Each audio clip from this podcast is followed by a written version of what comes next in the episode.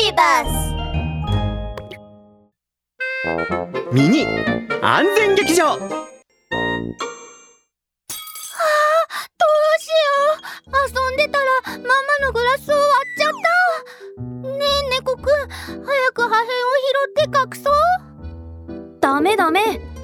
うさちゃんうさおばさんに謝りに行こう。それに手で破片を拾っちゃダメってラブール警部が言ってたよガラスの破片は鋭いから怪我をしてしまうよ。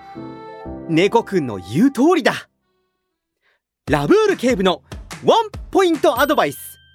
ガラスや陶器は割れやすいので使うときは気をつけようね。万が一割れてしまったら手で拾ってはいけないよ。大人の人に手袋をしてもらって拾ってもらおうね。